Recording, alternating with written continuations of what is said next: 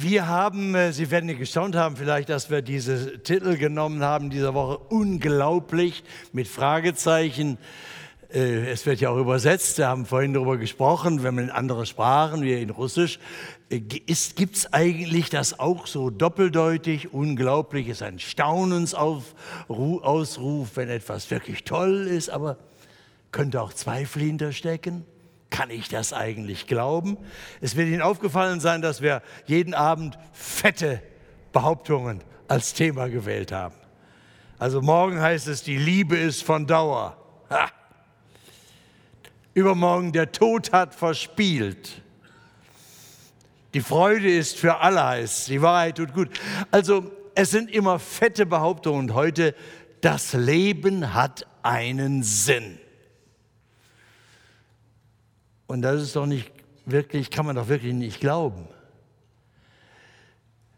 Stellen Sie sich vor, Sie gucken nur einmal im Geiste so in der Welt rum und sagen, Mensch, es gibt siebeneinhalb Milliarden Menschen. Man kann sich diese Zahl überhaupt nicht vorstellen. Wie viele? Da kommt es auf mich doch gar nicht an. Ich bin doch nur einer. Und wenn ich versuche zu begreifen, wie das Weltall ist, mir klar mache, diese Erdkugel, die schrumpft immer, wird immer kleiner, je weiter man davon wegkommt und man kann in unserem Sonnensystem weit reisen und dann in der Milchstraße und dann gibt es viele davon und Millionen von Lichtjahren könnte man unterwegs sein, kann man aber gar nicht.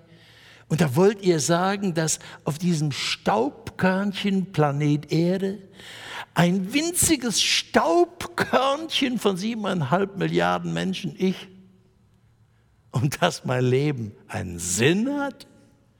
Das ist doch völlig unglaubwürdig. Ja, das ist das eine. Also kommt es darauf an, vielleicht nehmen wir uns nur, nehmen wir uns nur zu wichtig. Andere sagen, na gut, also äh, wäre doch schön, wenn ich wüsste, dass mein Leben Sinn hat. Äh, und, und wir tun ja auch etwas. Wir können doch auch etwas Hilfreiches tun. Also wir haben Begabungen und wir setzen die ein und wir lernen was und wir studieren und oder sind handwerklich tätig und, und machen wir, beruflich kann man was tun und das ist doch das sinnvoll und man kann auch sozial etwas tun. Auch andere, man muss ja gar nicht nur Egoist sein und für sich selber äh, Geld scheffeln wollen oder Ansehen oder Macht, sondern man kann ja auch etwas tun, das anderen Menschen hilft und das gemeinsame Leben äh, erträglicher macht in einer Gesellschaft. Äh, dadurch wird doch das Leben sinnvoll. Und jeder von uns findet das doch auch gut und ist natürlich wunderbar, wenn möglichst viele Menschen sich so engagieren. Nur ich möchte Sie darauf aufmerksam machen, wenn wir so auf das Leben schauen, dass unser Leben dadurch sinnvoll wird, dass wir etwas tun, auch etwas Soziales zum Beispiel, dann laufen wir aber auch in eine Falle. Denn was ist denn dann, wenn ich es nicht mehr tun kann? Also wenn mein Leben dadurch sinnvoll wird, dass ich etwas tue, beruflich oder sozial oder also helfend oder in der Familie oder wo auch immer. Was ist denn dann, wenn ich nichts mehr Aufbauendes, Hilfreiches, Nützliches äh, tun kann? Also weil ich krank bin? Weil ich alt bin? Und die Kräfte so nachlassen, dass ich nicht nur nichts mehr tun kann, sondern eigentlich nur noch darauf angewiesen bin, dass andere mir im Leben irgendwie helfen. Ist denn das Leben noch sinnvoll? Indem ich das so beschreibe, wissen wir ganz genau, dass das eine der heißesten Debatten heute ist. Da geht es um menschenwürdiges Sterben und Sagen Leute, es ist doch nicht zuzumuten, dass wenn ich nur anderen zur Last falle und das Ganze auch noch mit Schmerzen und mit, mit viel Leid verbunden ist, dass ich dann einfach weiterleben muss, doch nicht, ist doch nicht sinnvoll. Und sagen, da muss es doch das Recht geben, dass man sich selber das Licht auch ausschaltet und Schluss macht, wenn man es nicht mehr ertragen kann. Sehen Sie, die Frage, äh, wie wird das Leben sinnvoll? Und die Antwort, sie wird dadurch, es wird dadurch sinnvoll, dass wir etwas tun. Passt gut auf eine Maschine. Maschinen werden konstruiert von den Ingenieuren, damit sie eine bestimmte Aufgabe erfüllen. Und wenn sie gut konstruiert sind und richtig konstruiert sind, dann erfüllen sie diese Aufgabe und dann bringen sie einen kräftigen Nutzen. Und jede Maschine, die muss gut gepflegt werden und irgendwann ist sie kaputt. Und wenn sie kaputt ist, dann guckt man sie nach und wenn möglich repariert man sie. Aber irgendwann ist das mit den Reparaturen bei den Maschinen auch mal vorbei, dann werden sie verschrottet. Also eine Maschine wird beurteilt nach dem, ob sie ihre Funktion, ihre Aufgabe noch erfüllen kann und wenn sie es nicht mehr kann, wird sie verschrottet. Wir haben uns in den letzten sagen wir mal, 150 Jahren in Europa angewöhnt, mehr und mehr angewöhnt, uns selber, unseren Körper, unser ganzes Leben im Grunde wie eine Maschine zu betrachten. Und deshalb auch von dem, was können wir tun, das schafft uns Ansehen, das äh, Sinn stiften für unser Leben. Aber was wir übersehen ist, wir behandeln uns genau wie eine Maschine. Solange wir diesen Nutzen bringen, ist alles okay haben wir das richtig gute Gefühl und die anderen bestätigen uns. Und wenn wir das nicht mehr können, dann wird man zum Sozialschrott. Dieses schreckliche Wort gibt es bereits in unserer Gesellschaft. Und es ist furchtbar, wie viele Menschen, kranke und alte Menschen, heute damit kämpfen, dass sie sagen, ich bin doch eigentlich eine Zumutung, ich kann gar nichts mehr Nützliches tun. Ich brauche aber, ich bin angewiesen auf die Hilfe der anderen. Und das ist doch nicht menschenwürdig. Das ist eigentlich menschlich. So ist das menschliche Leben. Wir kommen auf die Welt und sind total angewiesen auf die Hilfe anderer. Wenn das am Anfang nicht wäre, wären wir schneller tot, als wir geboren werden. Und wir gehen von der Welt und wenn wir alt werden, werden wir total angewiesen auf die Hilfe anderer. Das ist typisch menschlich. Nur wir haben uns eingebildet, am Anfang, das ist putzig und das ist nett, und aber dann wachsen wir raus und dann werden wir selbstständig und dann schaffen wir und, und so. Und nur wenn wir schaffen können, wenn wir es schaffen können, dann sind wir sinnvoll, weil wir nützlich sind. So betrachtet man sich selbst als eine Maschine. Und deshalb werden wir nicht mehr fertig mit der Tatsache, die jedem Menschen, wenn er alt wird, widerfährt, sie Kräfte nachlassen, dass man Dinge nicht mehr so tun kann, wie man sie früher tun konnte, und dass man vielleicht so hilflos wird, dass man völlig angewiesen wird. Am Anfang braucht man Pampers, am Ende braucht man auch Pampers. Und das wollen Menschen gar nicht wahrhaben. Das ist menschlich. So, das heißt, da ist doch irgend, da ist da irgendwo ein Haken drin. Irgendwas ist da faul, wenn wir unser Leben betrachten wie eine Maschine und den Sinn unseres Lebens äh, über die Nützlichkeit, das, was wir tun können, über unsere Leistung äh, bestimmen. Das, das, da kann irgendwas nicht stimmen. Oder ist das das Einzige, was uns bleibt? Ich will Ihnen sagen, äh, die Frage nach dem Sinn des Lebens ist eigentlich eine moderne Frage. Und die Formulierung werden Sie, wenn Sie die Bibel lesen, vielleicht so nicht finden. Aber eigentlich ist vom ersten bis zur letzten Seite der Bibel das das Thema. Was macht eigentlich den Menschen zum Menschen und was macht sein Leben sinnvoll? Und ich steige mit Ihnen heute Abend mal, wenn Sie, wenn Sie mitmachen, richtig in die Vollen ein und sage Ihnen, was Jesus in seiner Regierungserklärung, äh, Sarah hat eine Regierungserklärung gemacht, ja, das nennen wir die Bergpredigt. Das ist in äh, einem der Berichte im Neuen Testament, im Matthäusevangelium. Da gibt es drei Kapitel, Matthäusevangelium Kapitel 5 bis 7. Das finden Sie äh, im hinteren Drittel der Bibel auf Seite 6. Also das Alte Testament ist der dickere Teil und dann gibt es den neueren Teil, das ist das Neue Testament. Das beginnt mit Berichten über das Leben äh, von Jesus und das, was er gesagt und getan hat und wie er gestorben ist und seine Auferstehung. Evangelien nennen wir diese Bücher. Und im ersten, im Evangelium äh, nach Matthäus, da wird im, in dem Kapitel 5 bis 7 die Bergpredigt berichtet. Bergpredigt deshalb, weil Jesus Open Air nicht in einem Saal, wie wir das heute haben hier, sondern Open Air geredet hat und äh, um ihn scharten sich sein engster Schülerkreis und dann waren da Hunderte, vielleicht sogar ein paar Tausend Menschen, der hatte übrigens nicht so eine schicke äh, Lautsprecheranlage, wie ihr die hier habt, wie der, der muss eine gute Stimme gehabt haben, Jesus so gegen den Wind.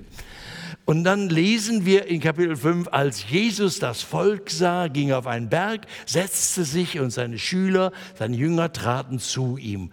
Und er öffnete den Mund, lehrte sie und sprach. Und dann fängt er an mit einer Serie von Gratulationen. Selig sind, heißt es in der deutschen Übersetzung von Martin Luther. Im Griechischen heißt es äh, glücklich zu preisen, heißt es wörtlich. Und Jesus hat ja Hebräisch gesprochen, Aramäisch gesprochen. Und da ist das eigentlich eine Gratulation. Beglückwünschen kann man. Und dann kommt eine Serie, eine Kaskade von Sätzen, mit der Jesus sagt, was das Wichtigste ist in seinem Angebot. Und ich möchte mit Ihnen das einmal durchgehen. Ich lese aber Ihnen das zuerst einfach vor, weil Originalton Jesus, äh, besseres kann man sich nicht gönnen. Also, selig sind die da geistlich arm sind, denn ihrer ist das Himmelreich. Selig sind die da Leid tragen, denn sie sollen getröstet werden. Selig sind die Sanftmütigen, denn sie werden das Erdreich besitzen. Selig sind, die da hungert und dürstet nach der Gerechtigkeit, denn sie sollen satt werden. Selig sind die Barmherzigen, denn sie werden Barmherzigkeit erlangen. Selig sind die reinen Herzens sind, denn sie werden Gott schauen. Selig sind die Friedfertigen, Friedensstifter, denn sie werden Gottes Kinder heißen.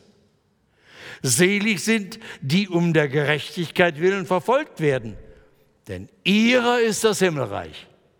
Selig seid ihr, wenn euch die Menschen um meinetwillen schmähen und verfolgen und reden allerlei Übles gegen euch, wenn sie damit lügen. Seid fröhlich und getrost, es wird euch im Himmel reichlich belohnt werden, denn ebenso haben sie verfolgt die Propheten, die vor euch gewesen sind. Ihr seid das Salz der Erde. Ihr seid das Licht der Welt. Der erste Satz in dieser Serie ist der wichtigste. Die erste Gratulation. Deshalb werde ich mir jetzt erlauben, die versuche ich Ihnen zu erklären, nahezubringen, weil Sie, wenn Sie diesen Satz begreifen, begreifen Sie, was Jesus wirklich will. Und alles, was danach kommt, nicht nur hier in dieser Reihe, sondern auch in der ganzen Bergpredigt, auch sonst, was wir von Jesus hören, äh, können Sie nicht wirklich begreifen, wenn Sie diesen ersten Satz einer Regierungserklärung nicht richtig verstehen. Deshalb möchte ich Ihnen den nahebringen. Also gratulieren kann man denen, die geistlich arm sind, denn ihnen gehört das Himmelreich. Und sagt man ja, also was ist denn schon bei Armut schön? Wie, so kann man bei jemandem gratulieren, der arm ist. Äh, so ein Unsinn kann doch nur jemand sagen, der reich ist. Der weiß wohl nicht, wie, wie erbärmlich Armut ist und wie notvoll das ist. Und hier steht, die geistlich arm sind, sagt Jesus. Und er meint dabei nicht geistig arm. Obwohl auch Menschen, die geistig äh, vielleicht nicht so toll aufgestellt sind, dass sie zwei Doktortitel haben oder machen können, äh, die könnten auch dazu gehören. Aber geistlich arm heißt im Sinne des Geistes Gottes arm sein, also vor Gott mit leeren Händen dastehen wie ein Bettler der nichts zu bieten und zu bringen hat, sondern bereit ist, leere Hände auszustrecken. Und wenn Sie das Bild vom äh, Bettler nicht mögen, weil das natürlich nicht sehr angenehm ist, dann denken Sie an die Hände von Kindern, die sich so gerne beschenken lassen. Das ist das typische Kennzeichen von Kindern, dass sie nicht so verklemmt sind. Man lässt sich doch nicht schenken. Merken Sie, bei manchen hat man den Eindruck, Erziehung bedeutet ja, dass man sich diese Haltung abgewöhnt. Ich habe das immer erlebt bei unseren Kindern. Wir haben natürlich versucht, unsere Kinder zu erziehen. Als sie klein waren, war alles vergeblich. Wenn die Tante zu Besuch kam, haben die an der Tür gestanden und gesagt, hast du was mitgebracht? Weil sie das gesunde Gefühl haben, eine Tante, die nichts mitbringt zum Geschenk, die kannst du in der Pfeife rauchen. Ja, die lassen sich halt gerne beschenken. So, und Jesus hat dieses Bild hier gebraucht, hat seinen jungen Männern, die bei ihm in der Schule waren, seinen Nachfolgern, seinen Jüngern, seinen Schülern, die immer so äh, darum liefen mit der Haltung, äh, wie können wir die Welt retten und so, was müssen wir tun? Er hat gesagt, wenn ihr nicht umkehrt und werdet wie die Kinder, könnt ihr nicht in Gottes Herrschaft kommen. Und der Vergleichspunkt ist genau der. Kinder sind auf eine gefährliche Weise vertrauensselig, und sind auf eine wunderbare Weise bereit, sich beschenken zu lassen. Die wollen sich nicht rächen und die haben da keine schlechten Gefühle bei. Bei Erwachsenen hat man den Eindruck, sie lassen sich nur beschenken, wenn sie sich rächen können. Sagen, also ich müsste das auch wiedergeben, sonst empfindet man nicht, ich brauche doch keine Almosen. Das ist der kritischste Punkt. Je, deshalb sagt Jesus als erstes, Gratulieren kann man denen, die kapiert haben, wir sind vor Gott wie Bettler, wie Kinder, die leere Hände ausstrecken. Warum? Arm sein ist doch eigentlich nicht schön, in keiner Weise schön. Auch religiös, die Leute, wenn man mit ihnen spricht, dann sagen sie immer, dass sie sich bemüht haben, auch wenn sie nicht in die Kirche gehen, so jeden Tag und so. Aber natürlich glauben wir irgendwie und wir bemühen, geben auch Spenden hier und da und sind auch sozial gesinnt. Also sie, sie zeigen immer, was sie in den Händen haben. Um zu sagen, äh, zu sagen also ich bin ne, so unglaublich wie du bist, äh, wie du denkst, bin ich nicht. Ja, Moment mal, sage ich. Das ist doch, Jesus sagt, pass mal auf, damit kommst du jetzt nicht weiter. Was gebraucht sind, wenn du weiterkommen willst, sind leere Hände. Eines Bettlers oder eines Kindes ausgestrengt, sich beschenken zu lassen. Ja, wieso? Jesus sagt hier, denn ihrer ist das Himmelreich. Dann will ich das erklären. Himmelreich, was ist das Himmelreich? Jüdische Menschen haben eine hohe Ehrfurcht vor Gott und auch davor, nicht nur den Namen Gottes auszusprechen, weil sie fürchten, sie könnten ihn missbrauchen, sondern überhaupt die Bezeichnung Gott in den Mund zu nehmen, weil sie denken, das ist ganz anders, als sie wissen ja, wie gedankenlos unsere Redeweisen heute so sind dass Leute dauernd sagen, ach Gott, mein Gott oder so, und sie haben sie nichts dabei gedacht. Da haben jüdische Menschen ein tiefes Empfinden der Ehrfurcht und deshalb haben sie systematisch, wenn Gottes Namen nimmt man gar nicht in den Mund, dann sagt man Herr, Adonai, oder äh, über Gott redet man äh, auch möglichst wenig direkt, sondern dann sagen sie, die Herrschaft Gottes ist die Herrschaft, das Reich Gottes ist das Reich der Himmel. Da ist jetzt nicht der Himmel über Köln-Ports Flughafen gemeint, wo die Flu Flugzeuge, für die äh, an den müssen, müssen wir sagen, dass wir hier so in der Einflussflugschneise vom äh, Flughafen Köln-Bonn sind und so. Und die, die hier leben und wohnen, die haben das schon verinnerlicht, das brummt immer und da kann man fast die Passagiere winken sehen, äh, hier gleich so über dem Haus, nicht wahr? Aber jetzt sind wir, ist es, glaube ich, nicht gerade nicht so. Also nicht der Himmel, wo die Wolken sind und wo die Flugzeuge fliegen, sondern äh, die andere Bedeutung. Himmel im Sinne von der unsichtbaren Wirklichkeit Gottes. Die Engländer sind da besser dran. Die haben da zwei Worte für. Die reden von Sky, wenn sie da von Wolkenhimmel reden und von Heaven, wenn sie mehr die Bedeutung haben, es gibt die Wirklichkeit Gottes, die wir mit unseren Augen nicht sehen. Also Reich der Himmel heißt hier Königsherrschaft Gottes. So sagt Jesus. Wer vor Gott mit leeren Händen dasteht, den kann man gratulieren. Warum? Nicht, weil er ein armes Schwein ist und nichts hat, sondern weil er allein die Chance hat, die ganze Herrschaft Gottes, also den ganzen Einfluss Gottes mit seiner allmächtigen Kraft, seiner Liebe, seiner Fürsorge, seiner Weisheit geschenkt zu bekommen. Ja, wieso? Ja, die kriegt man entweder geschenkt oder man bekommt sie nicht.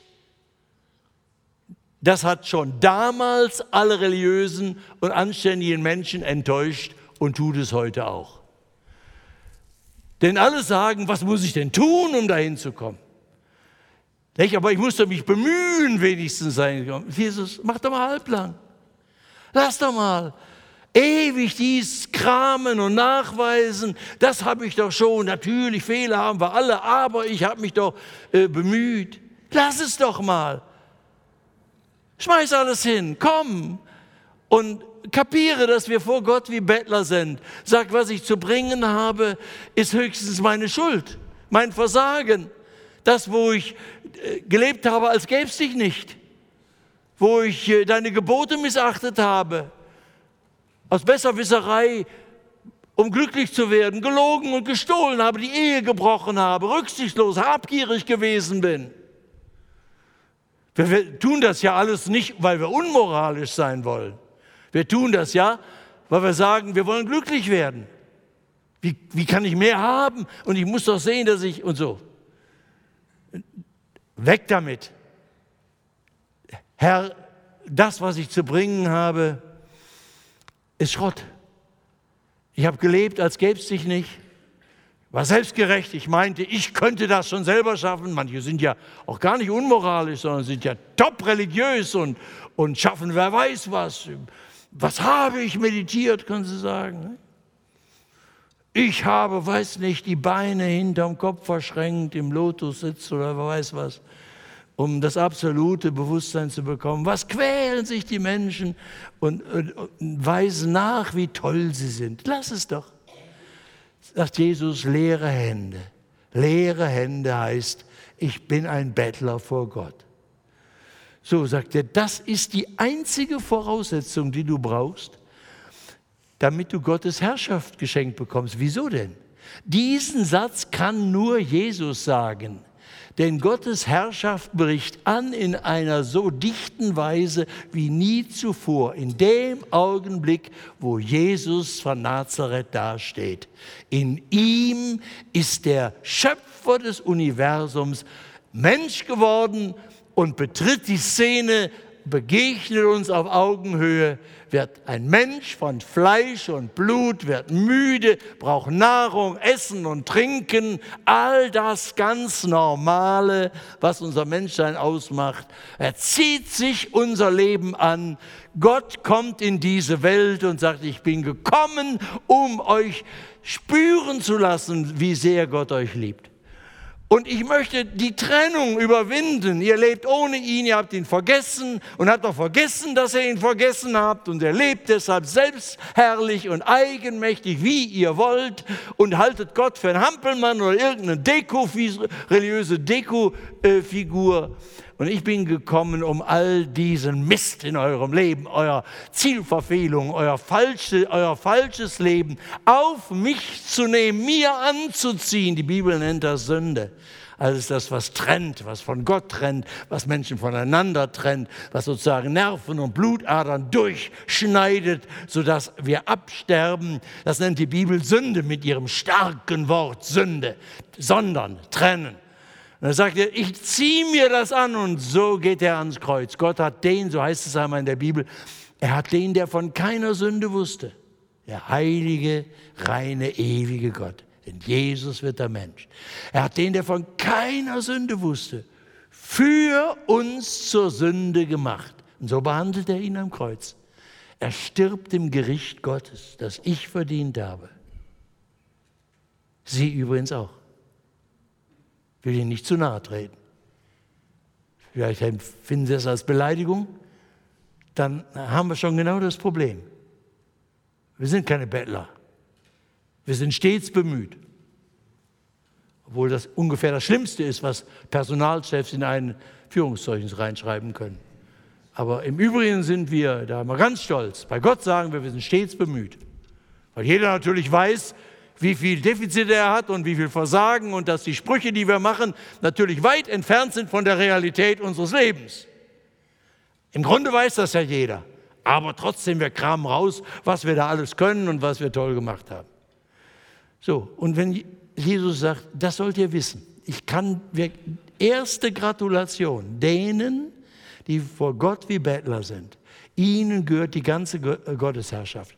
Zur, zum Einfluss, äh, Einfluss Gottes gehört als erstes, dass er sagt, ich selber trage das Gericht, das dich in Ewigkeit in die Verdammnis bringt und dein Leben zerstört und von mir trennt. Ich trenne, damit du wieder verbunden wirst mit mir als mein geliebtes Geschöpf und Kind und versöhnt in der Gemeinschaft mit dem Schöpfer ein schöpferisches Leben führen kannst, jetzt in dieser Zeit und in Ewigkeit. Denn das, was ich dir schenke, kann auch der Tod nicht mehr kaputt machen.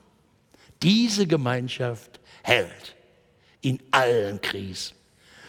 Und ich gebe dir meine Wegweisung. Die Bibel ist voller Wegweisungen, wie das Leben gelingt. Denn der, der es erfunden hat und geschaffen hat, ist der Liebhaber des Lebens. Und der gibt uns in der Bibel die Gebrauchsanweisung in seinen Wegweisungen, wie unser Leben gelingen kann.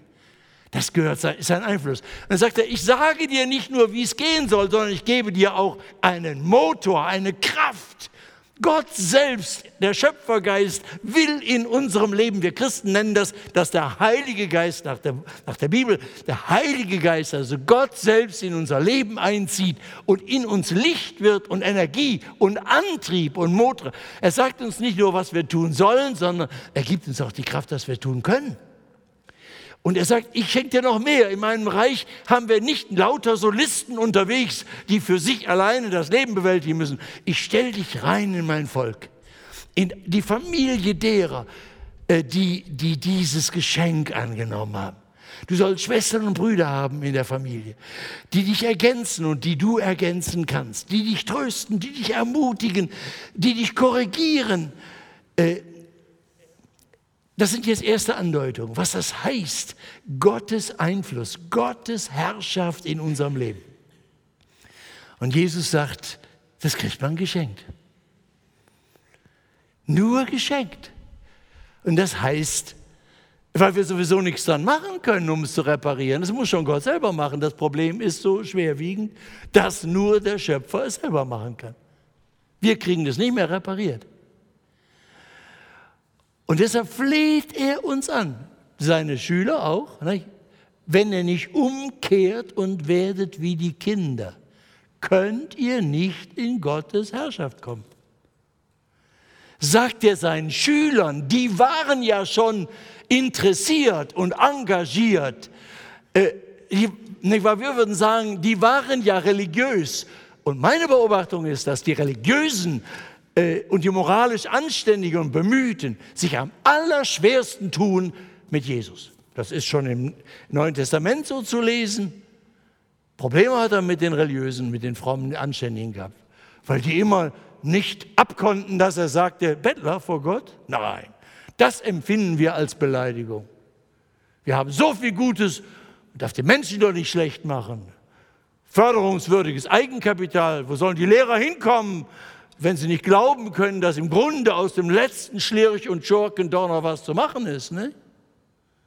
Wir glauben zutiefst an das, das, das Potenzial muss freigelegt werden. Da kannst du ganze Kurse belegen heute, wie du dein Potenzial entfaltest und so. Das zahlen die Leute Hunderte und Tausende von Euro für sowas, weil sie sich gestreichelt fühlen. Da wird gesagt, du hast ein Potenzial und das wird jetzt entfaltet. Und das finden sie natürlich als wahnsinnig beleidigend, wenn da die Bibel kommt und sagt, pass mal auf, Eva, von deinem Potenzial reden, reden wir mal von dir als Bettler weil das ist das Beste, was du sein kannst, dann kriegst du den ganzen Laden geschenkt. Die ganze Kraft Gottes und die ganze Liebe Gottes und seine tägliche Gegenwart und Fürwort. Und deshalb sagt Jesus, das Erste. Gratulieren. Verstehen Sie, warum das so kritisch ist? Warum ich so darauf bestehe, dass dieser erste Satz verstanden werden muss.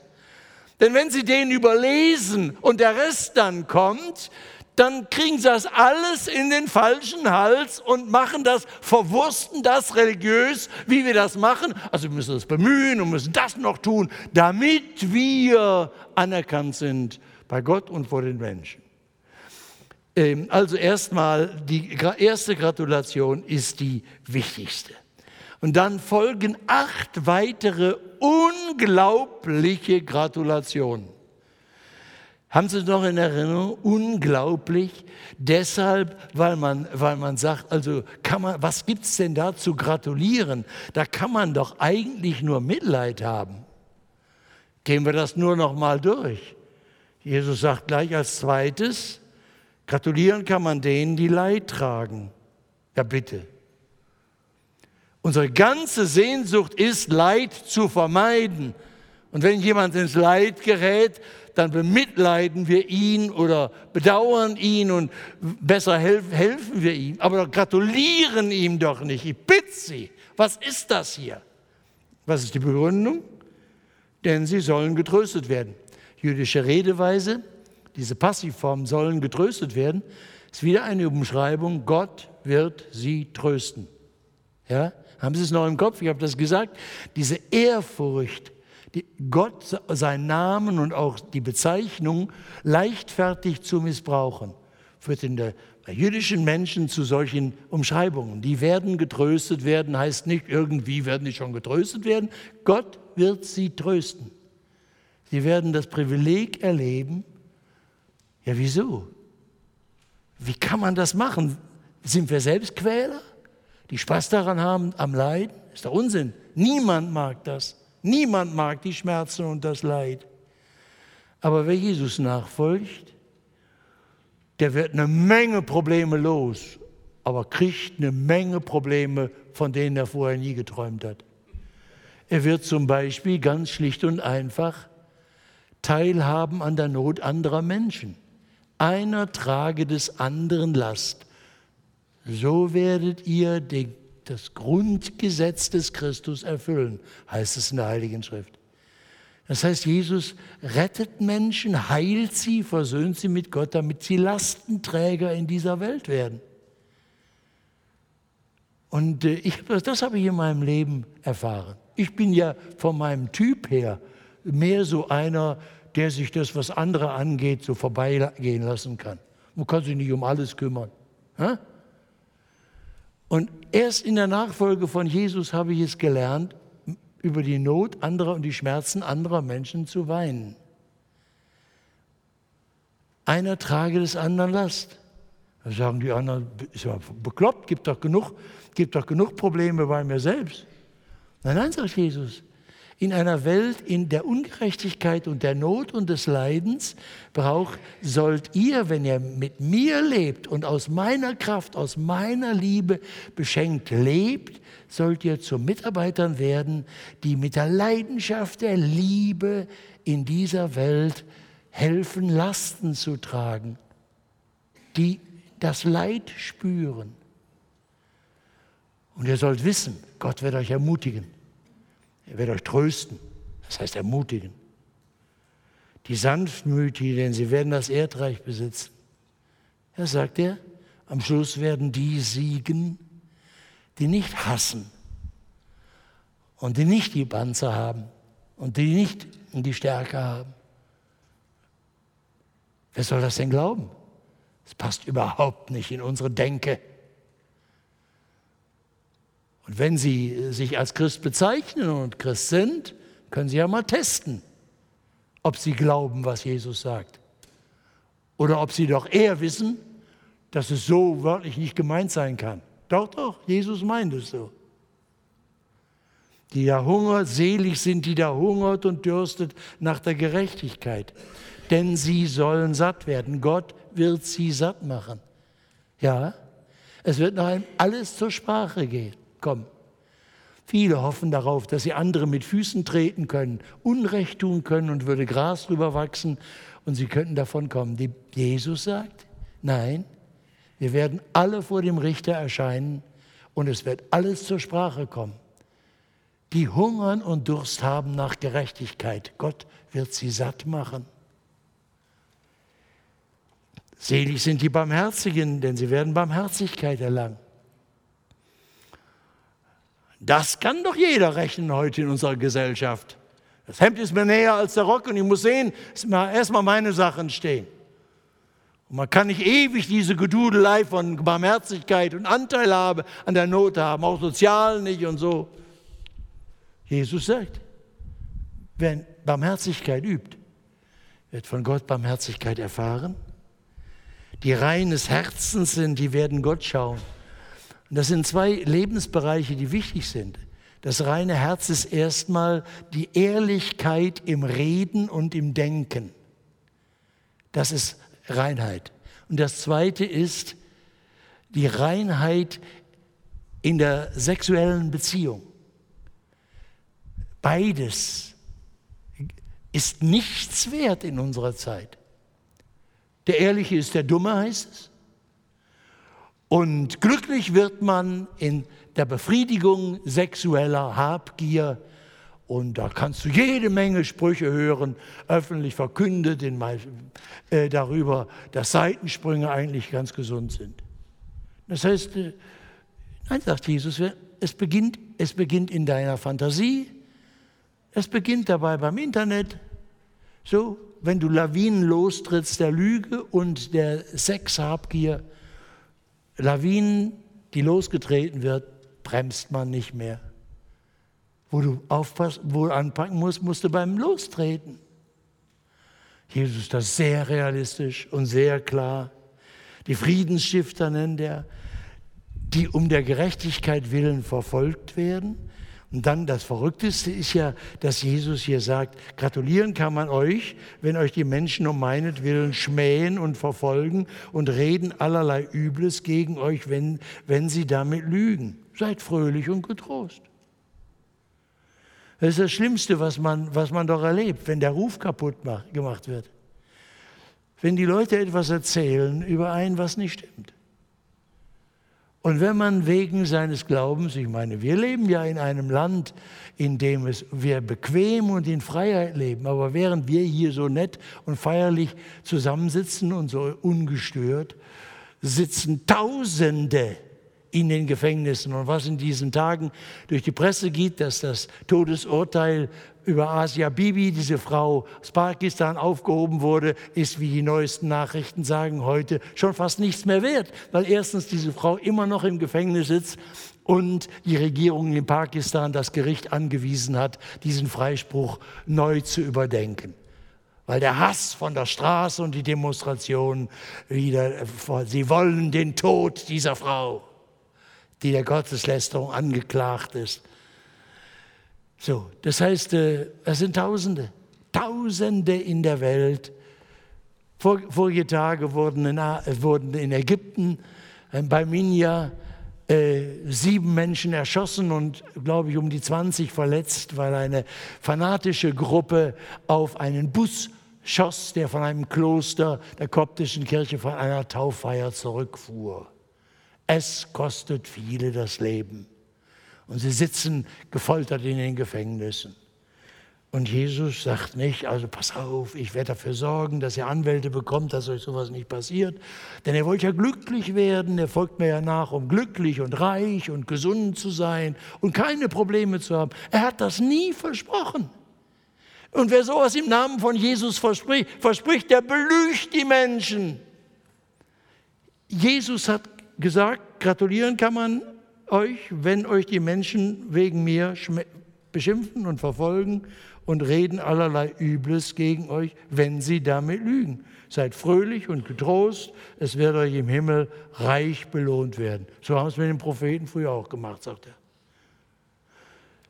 Da sagt man, was ist denn das für eine Gratulation? Das sind doch unglaubliche Gratulationen. Denn sie genau das ist es. Was Jesus anbietet, ist ein Leben in der Gemeinschaft mit dem Schöpfer, ein schöpferisches Leben. Sinnvoll wird unser Leben nicht durch das, was wir tun, sondern weil wir geliebt sind. Und das kennt ja auch jeder. Wenn ein Mensch geliebt ist von anderen Menschen, dann stellt er die Sinnfrage nicht, dann spürt er, ich bin, mein Leben ist absolut sinnvoll. Deshalb ist das wichtig, dass Menschen andere Menschen lieben. Aber das weiß ja jeder. Wir können, selbst wenn wir es wollen, einander diese Liebe nicht garantieren. Weil wenn ich sterbe, muss meine Frau ohne meine Liebe leben. Wenn Eltern sterben, müssen Kinder ohne die Liebe ihrer Eltern leben. Das heißt, das ist die Ohnmacht unserer Liebe. Selbst wenn wir es wollen, sie hat Grenzen. Deshalb kann unsere Liebe, so gut es gemeint ist, dem Leben von Menschen keinen unzerstörbaren Sinn geben. Aber nicht durch das, was wir leisten, werden wir sinnvoll. Da arbeiten wir auf unseren Schrottwert zu, sondern durch das, dass wir geliebt werden. Und das ist die ganze Botschaft der Bibel, dass Gott sich klein macht in Jesus, bis er ans Kreuz geht. Dieses Kreuz wird zum großen Pluszeichen in dieser Welt. Gott sagt ja, sagt ja, ich will, ich habe dich geschaffen, ich habe dich erhalten, ich bin dir nachgelaufen, obwohl du mich vergessen hast, besserwisserisch Wege gegangen sind. Ich bin für dich ans Kreuz gegangen, ich rufe dich zurück, komm zurück, ich will dich beschenken. Das ist das Geschenk. Dann darf ich wissen, mein Leben ist sinnvoll, weil der ewige Gott von Ewigkeit her mich geliebt hat und der Tod kann diese Liebe nicht in Frage stellen. Mein Leben ist sinnvoll. Und deshalb ist mein Leben im Vollzug ein Prozess, in dem ich diese Liebe widerspiegeln darf, weitergeben darf.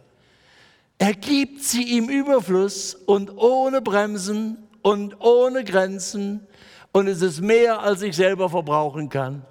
Und alles, was in den nachfolgenden Gratulationen hier so merkwürdig uns vorkommt, lässt sich nur so begreifen, dass er sagt, ja, ich schicke dich in diese Welt, um Lasten zu tragen. Ich schicke dich in diese Welt, um, um Wahrheit zu ringen in deinem Reden um der sexuellen Ausbeutung und Habgier äh, zu widerstehen, um Frieden zu stiften, wo Hass ist, um Barmherzigkeit zu üben, um zu widerstehen, wo man denkt, Gewalt wäre die einzige Lösung der Probleme und den Kopf hinzuhalten, wenn sie euch verfolgen, verspotten, euren Ruf kaputt machen und euer Leben äh, euch nehmen.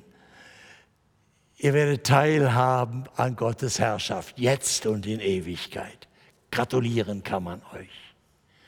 Und er fasst das alles zusammen in zwei unglaublichen Zusagen. Keine Aufforderung, keine Gebote, zwei Zusagen. Ihr seid das Salz der Erde. Ihr seid das Licht der Welt. Salz war damals noch stärker als das heute, wo wir auch Kühlschränke haben, das hatte man nicht. Das Nummer eins Mittel, das vor Fäulnis bewahrte, also Erhaltendes. Er sagt nicht, bemüht euch, Salz zu sein. Nein, das seid ihr. Wenn du Jesus nachfolgst, wenn du das Geschenk machen lässt, dann sagt er, du musst auch nicht in den Spiegel gucken, bin ich das schon, schmecke ich schon salzig? Nein, das ist alles Quatsch. Er, er sagt es dir, er wird dafür sorgen, wie du es bist. Dass das, was du mit deinem Leben bist, auf deine ganze Umwelt wirkt als ein Antifäulnismittel, als etwas, was erhält und was schmackhaft macht und bewahrt.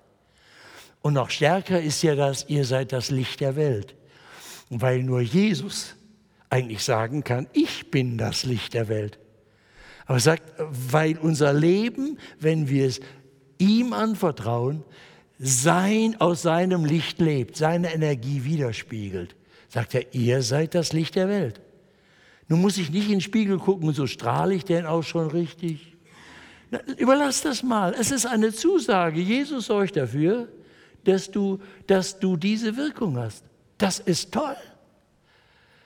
Da brauchst du Du musst jetzt nicht Sinnvolles tun, damit dein Leben sinnvoll wird, sondern weil du geliebt bist und dein Leben absolut sinnvoll wird, weil Gott Ja sagt. Deshalb darfst du widerspiegeln, was er dir schenkt. Und es macht Sinn, Sinnvolles zu tun. Das ist ein solches Geschenk.